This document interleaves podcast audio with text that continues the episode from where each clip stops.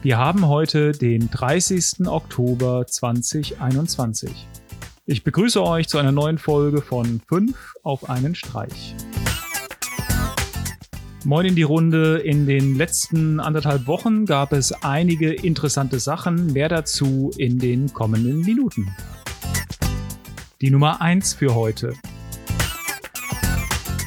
Es gab wieder einige interessante Ankündigungen und Konferenzen, darunter das Unpack-Event von Samsung, dann ein Apple-Event mit neuen Ankündigungen zu Software und Hardware.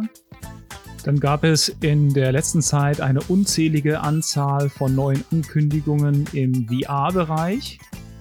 Einmal die Vario Aero, Ankündigungen von Pimax, als auch neue Ankündigungen von Facebook, jetzt Meta.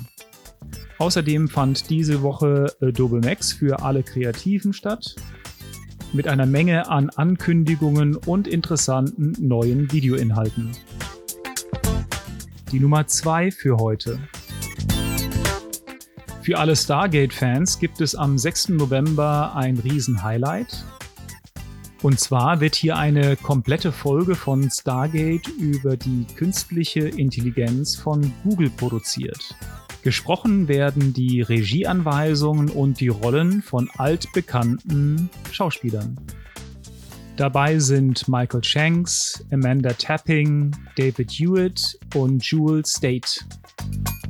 Angeboten wird das Ganze über The Companion, der Zugang ist normalerweise kostenpflichtig, aber ihr könnt für das Event einen kostenlosen Testmonat verwenden. Die Nummer 3 für heute. Als nächstes eine Verlinkung auf den Kinotrailer von Dune, der aktuell in den deutschen Kinos läuft.